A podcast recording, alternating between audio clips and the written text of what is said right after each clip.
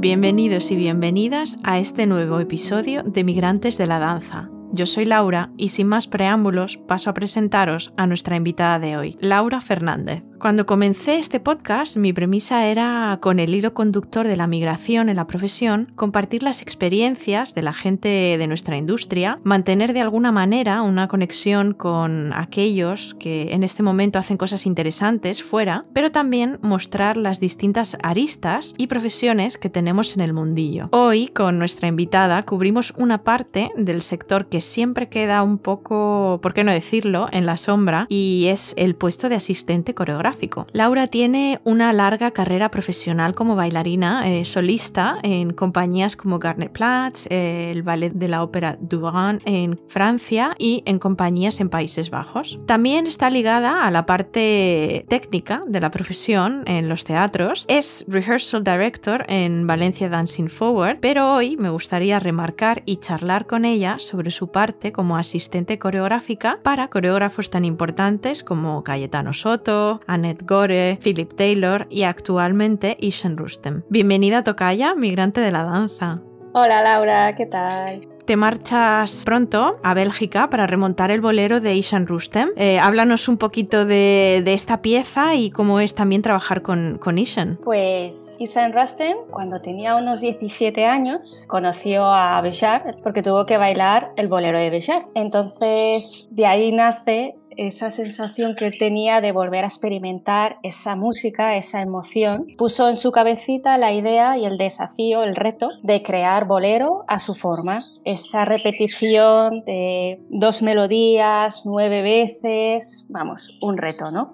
Y decidió, cuando estuvo para el New Dance Project en 2016, crear Bolero de Ravel. Eh, básicamente se centra en el amor, la lujuria, el deseo, el apego y las relaciones han jugado un papel muy central en, esta versión que es un tanto peculiar de bolero. Y Sam Rasten, bueno, es, eh, es, un amigo, es, hace parte de mi familia y nos conocemos desde el 2000, que apareció en München, en Garnerplatz. Es ahora mi hermano. ¿Y cómo surge el ser asistente o, o cómo te reconvertiste tras dejar de bailar? Bueno, hay muchos factores, ¿no? Como ya sabes, eh, dentro del mundo de la danza tenemos el gran enemigo que es la lesión. Entonces, desafortunadamente, un verano me rompí la rodilla en una clase, coupé jeté y se rompió. Eh, coincidió que había dejado mi última compañía, que yo no sabía que era mi última compañía, porque me iba a embarcar en nuevos proyectos. Como siempre, mi vida sin rumbo y en ese periodo, desgraciadamente, también pues mi vida personal se rompió. ¿Qué pasó? Que yo me volví a España. Estando aquí recuperando mi rodilla, Cayetano Soto mmm, me llamó. También tengo que decir que gracias a Philip Taylor, en Platz, cuando trabajábamos, a final del año siempre hacía jóvenes coreógrafos, donde empezaron a crear Cayetano Soto, Isam Rasten, Annette Curry en bailarines de la compañía. Entonces yo o estaba bailando o también nos propusieron subir a trabajar con los técnicos, lanzar luces, ayudar en el vestuario, sonido. Entonces Cayetano, sabiendo nuestro recorrido, decidió que me fuera con él a ayudarle como asistente. No era mi idea, yo no pretendía ser asistente, no sabía que valía para esto. Total, que fue empezar con Cayetano, al cual le agradezco enormemente ese paso, y funcionó, simplemente funcionó. Y desde entonces, pues de él a, a, Anet, de a él, y vosotros, por supuesto. Llegó ese pequeño Joan Crespo y Valencia Dancing Forward. Pero ese fue el, el paso, fue por muchos factores en un momento de mi vida y surgió. Muy bien. Hablamos mucho de los bailarines, del artista, que es quien tras el proceso de creación y ensayos da la cara frente al público. Pero, ¿cómo es trabajar con los bailarines profesionales? ¿Hay diferencia, por ejemplo, cuando trabajas con nosotros en VDF o cuando trabajas con profesionales a la hora de montar las piezas? Hmm, muy buena pregunta, porque cuando empecé yo sí que notaba una diferencia muy grande. También porque yo era reciente bailarina profesional, entonces tienes otra forma de trato. Pero yo siempre intento trabajar igual con un profesional que con un, bailarín que sale del conservatorio o que entra nuevo en una compañía. Sí que es verdad que hay una diferencia en el trato. Un bailarín profesional tiene un respeto, una confianza hacia ti porque sabe en qué consiste tu trabajo, sabe que ya has bailado, sabe que conoces al coreógrafo, sabes poner en escena una cosa. Los niños que acaban de salir, bueno, no son niños, son jóvenes, no tienen aún esa experiencia de lo que es un asistente. Siempre tienen a un profesor, no tienen al asistente del coreógrafo. Entonces es como que no confían en ti, como que necesitas aprobar tu puesto. A veces es muy, muy cansino,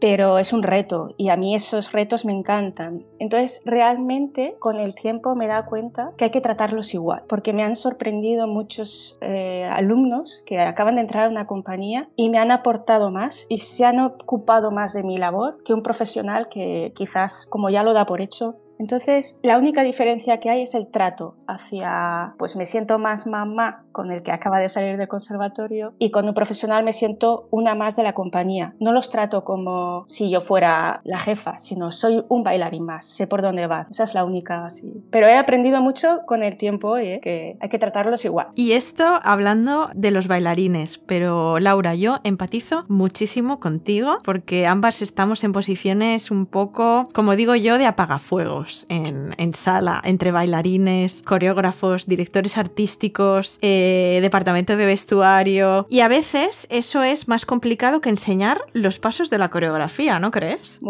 La palabra es esa, apagafuegos. Es muy difícil, mm, sobre todo porque al principio te involucras de una forma brutal, pones todo tu corazón en ello cuando empiezas en este nuevo lado de la profesión y me acuerdo mucho en Dortmund, al principio de empezar con Cayetano, montando Carmen, yo daba mi corazón y una persona que trabajaba allí, justo, que es de Valencia, me dijo, no des el corazón porque no vale la pena, sales tocada, es imposible. Yo soy una persona que doy el corazón y arriba corazones y luego ya pues se verá. Pero sí que he aprendido a lidiar ¿no? con todos esos factores, con esas emociones que hay, para que luego no me afecte. ¿Qué pasa? Que quieres contentar a todos, desde el que sube y baja el telón hasta... es que te enamoras de todos, ¿no? Te los llevarías a casa. Tienes que lidiar que no riñan al bailarín, por lo tanto te pones del lado del bailarín, te llevas tú la riña del coreógrafo, no quieres que el técnico le diga al coreógrafo que algo va mal, por lo tanto te pones tú por medio para que no llegue. Solucionas todo, apagas los fuegos, como tú dices. Y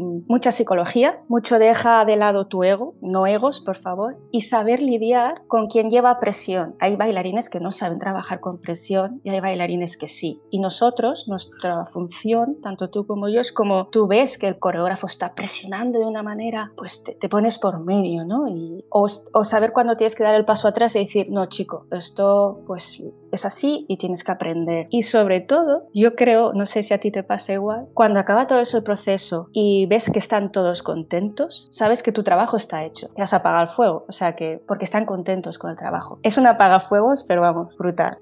Es apagar fuegos y también es un poco ser el pegamento entre todos esos diferentes departamentos para que la función salga adelante y para que todos estén contentos, tranquilos, porque hay mucha tensión antes de las premiers. Y lo bonito, como tú dices, es que una vez te das cuenta de que todo el mundo está contento y que la función eh, sale hacia adelante y está bien, el trabajo está hecho. Es la parte más bonita, ¿no? El poder respirar y decir, lo logramos, lo conseguimos como grupo, como equipo. Y para ti, eh, porque, bueno, tiene mm, como todo parte bonita y la parte quizá no tan bonita. ¿Qué destacas tú de estos dos aspectos? Lo bonito de estar al lado de un coreógrafo o un director de sala, porque también estoy trabajando a veces con directores de teatro, aparte de lo que estamos hablando, ¿sabes? El resultado final, porque para mí ese es el aplauso, ¿no? El del público, ¿no? El del propio con el que trabajas. También es muy bonito ese primer contacto, ese momento cuando estás trabajando con un coreógrafo y,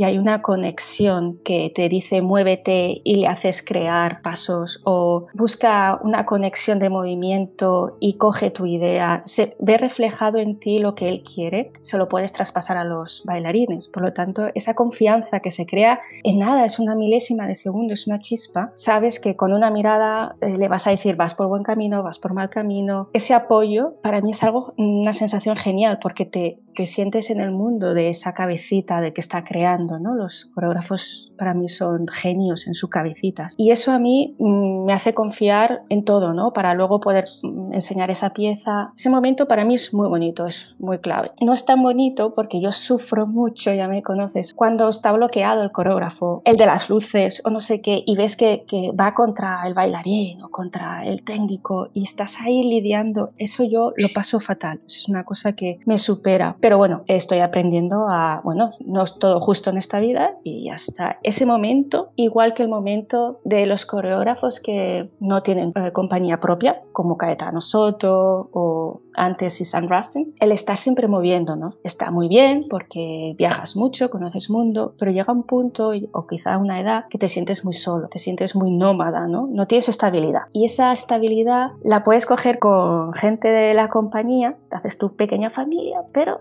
te vuelves a ir y te vuelves a ir. Eso, eso a mí me toca mucho el corazoncito. Eso es una parte, tienes que ser muy fuerte para aguantar eso mucho tiempo. Disfruto mucho, como no veo nada negativo siendo asistente de coreógrafo.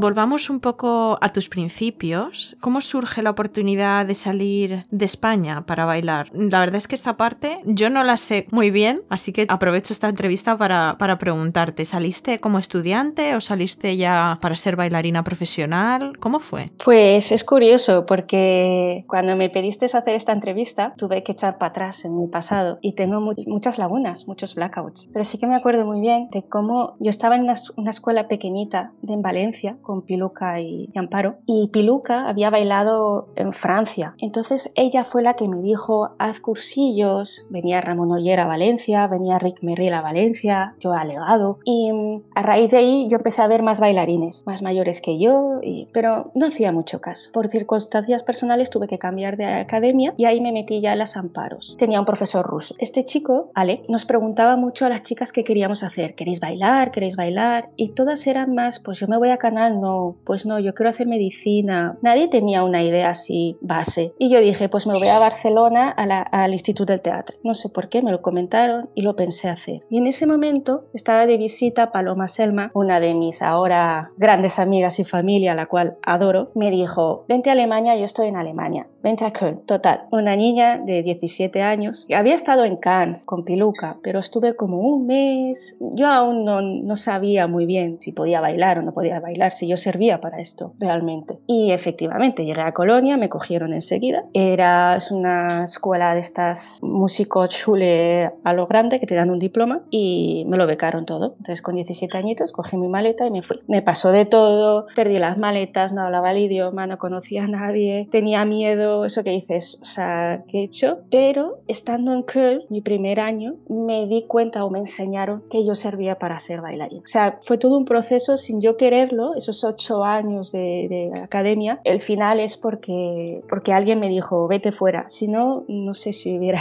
si no hubiera salido, ¿no? No sé. Es que Valencia hace muchos años no es ahora. No había tanta información, no había internet, o sea, no habían revistas y tal, pero no sabías que existía ese mundo de danza. Y así empezó.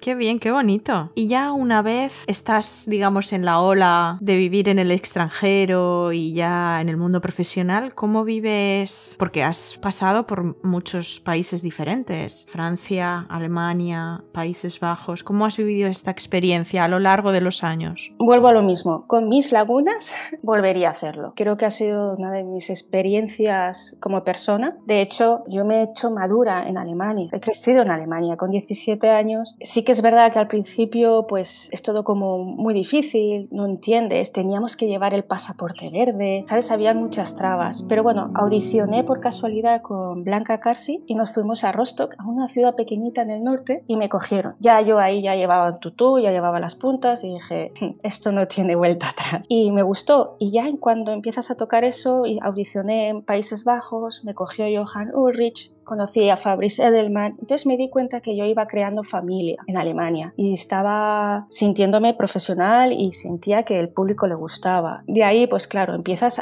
a entender el idioma, empiezas a defenderte, empiezas a definirte como bailarina y entonces dices, sí, me quedo y voy a, por lo grande. Eh, acabé en Múnich con Isan Rasten y Philip Taylor y Annette Core, Caetano Soto y ahí hicimos la gran piña familiar y tengo que decir que no es que fuera una piña española, sino que es que estábamos todos en el mismo barco, éramos un buen team y ahí es donde, de hecho, tengo anécdotas muy graciosas con Isan Rasten, de irnos a audicionar y de repente decir, venga, va, vámonos en un tren, llegamos, no sé dónde íbamos, Países Bajos o, no sé, Copenhague, ni idea. Total, que nos subimos a un tren, había mucha gente en los vagones, nos pusimos a buscar un vagón donde no, no hubiera mucha gente y nada, vimos uno. Si viene el revisor, que ya nos diga. Nos ponemos él y yo comoditos, nuestras maletas y, y se durmió. Y cuando yo me doy cuenta, estaba el tren parado, el otro lado se iba. Eran de estos trenes que se separan a mitad, uno se va a la ciudad donde tú pretendías ir y el otro no. Así que corriendo para el tren como pudimos, pues tuvimos que parar con emergencia, bájate, el otro se había ido. Bueno, pues así todas las audiciones que hemos hecho él y yo han tenido una historia. Todos los teatros que he estado, de hecho, todos, cinco o seis teatros que habré bailado con compañías. He bailado muchos teatros y eso es normal, pero mi propio teatro en cada compañía que he ido, aún estando años en él, me perdía. O sea, Laura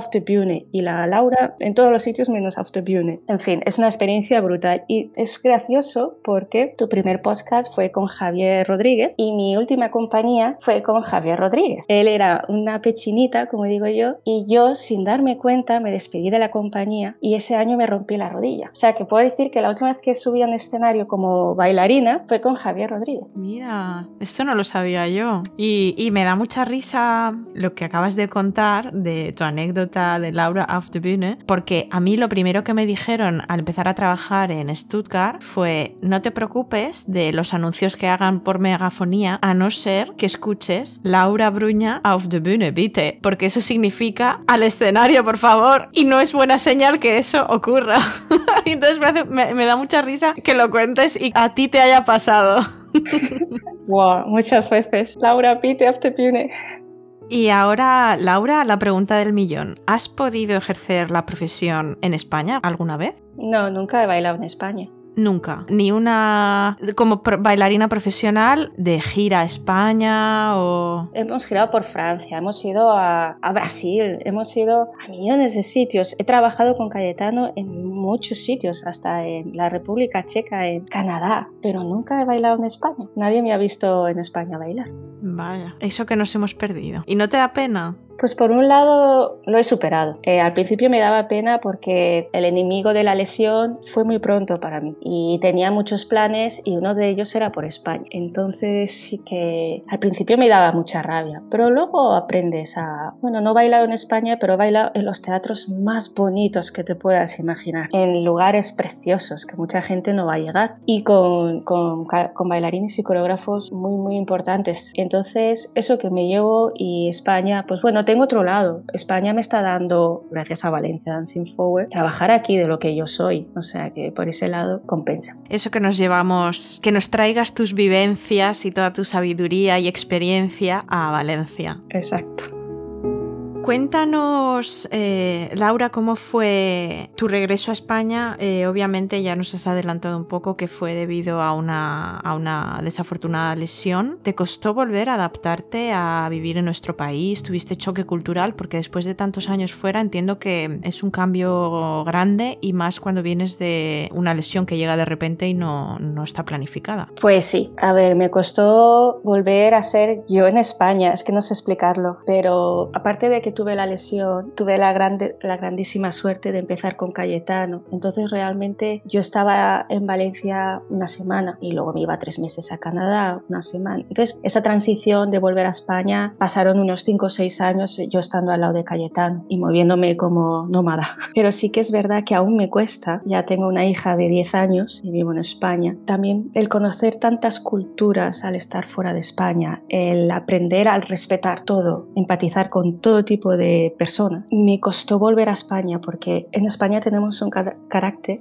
que no critico, adoro, muy cercano, muy, muy de calle, ¿no? Y yo eso no lo he vivido, no, me, no, me, no he crecido aquí con eso. Entonces, al principio me, me llegaba a molestar, no veo civismo. De hecho, me pasa aún conduciendo, opino que, che, ponte a la derecha, ¿no? Son cosas que me está costando, pero porque me fui muy pronto. La sensación de que tus raíces, ¿no? De soy española, ¿no? Ese corazón caliente, no se olvidan. Están, pero me libero mucho cuando me voy a, fuera de España. De hecho, hace poco me fui a Alemania, que hicimos un encuentro porque era la última premier de Annette Köre en su compañía actual, que es Zwickau. Se va de la compañía, se va a U, y me comentó que iba a estar Isan Rasten, Guillaume Hulot, Philip Taylor, Annette Köre, y dije, bueno, tengo que volver, tengo que estar en ese momento importante para ella y para ellos, y volver a encontrarnos desde el 2004 o así que no veía a Guillaume, por ejemplo. Y cuando llegué a Alemania a una ciudad que tampoco conocía. Tenía que coger un coche y llegar hasta Zwickau y parecía que era ayer. La ciudad me infundía tranquilidad, respeto, podía preguntar, no tuve ningún problema. Y cuando llegué a Zwickau y llegué al teatro y estaba con ellos, es como si hubiera estado ayer ensayando y al día siguiente teníamos la general. Era una sensación y de repente era yo, Laura. Y cuando vuelvo aquí a Valencia, a España, es como soy Laura de 17 años, que no es así, porque ya te digo, tengo una hija de 10 años y tengo 44. Pero es esa sensación rara de eres diferente fuera. Hablando contigo en esta conversación entiendo que el marco temporal es bastante amplio y que hace muchos años que te fuiste, hace ya bastantes que regresaste mm, a España. ¿Cómo ves eh, el panorama de la danza ahora en nuestro país respecto a cuando tú te fuiste? ¿Hemos mejorado? Yo lo veo diferente, ni, a mejor ni a peor, pero sí que hay un cambio. Cuando yo me fui, pues siempre habían como 12, 3, 4 compañías en España. Solo tenemos Madrid como compañía. Me refiero a compañía profesional con bailarines asalariados durante un año, cosa que tendríamos que tener en España, en cada comunidad, en cada ciudad, porque tenemos bailarines preciosos, artistazos y tenemos de verdad buen material para poder crear compañías. Pero sí que me da cuenta que la danza en España sigue teniendo muy poca repercusión en la cultura. O sea, España no tiene cultura en el mundo de la danza. Siempre es como algo, el público no va porque no sabe qué hay. El público no va porque no entiende lo que hay. Si es clásico porque es elitista, si es contemporáneo porque no veo esa danza que conozco en el extranjero, no la veo en España.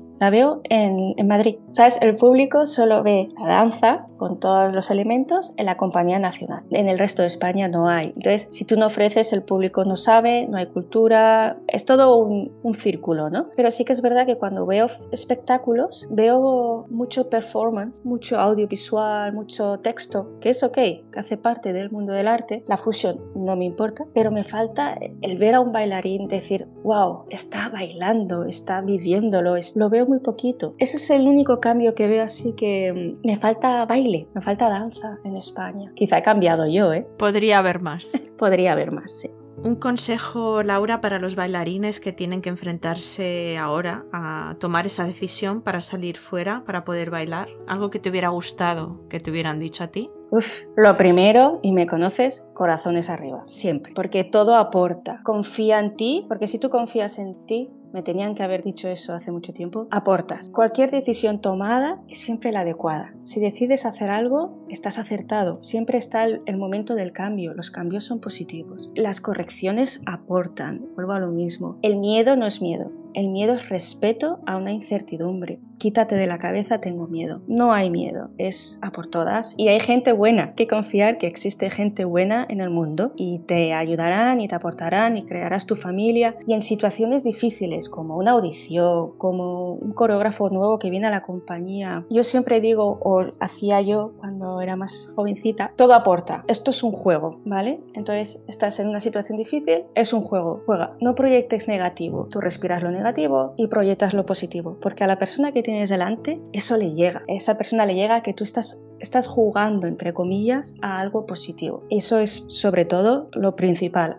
Bueno, Laura, ¿y futuros proyectos que, tienes ahora? Como bien sabes, prontito, prontito empezamos con Valencia Dancing Forward, cosa que me hace mucha ilusión. Antes de empezar con lo que es la temporada de Valencia Dancing Forward, tenemos una producción con la Diputación de Valencia y vamos a montar Carmina Burana, cosa que va a ser muy, muy bonito, con el coro, los músicos, bailarines en escenario, creo que va a estar muy bonito. Empezamos ya a finales de junio a montarlo y enseguida en agosto empezamos con Valencia Dancing Forward y el repertorio que este año va a ser también muy interesante. Así que invito a todo el mundo en octubre a venir a verlo y lo que surja. Mm, sí que voy a estar pendiente de bolero con Isan Rusted porque lo tengo que remontar en Ballet du Flanders, en la Junior y a fluir, como ya sabes, a lo que venga. Muy bien, Laura, qué maravilla. Que muchas gracias, mucha suerte en todos estos proyectos que, que vienen ya tienes tan cerquita y muchas gracias por estar aquí. Bueno, la que te tiene que dar las gracias soy yo, sobre todo por hacerme parte de este proyecto tan chulo que tienes entre manos. Sabes que admiro tu, tu forma de expresarte, de trabajar, vamos, que te quiero mogollón y de agradecer mogollón vuestra confianza en mí en Valencia Dancing Forward. De verdad, muchísimas gracias. Muchas gracias Laura a ti por todo lo que nos regalas a nosotros como asociación, pero también a los jóvenes bailarines que aprenden mucho de tu experiencia.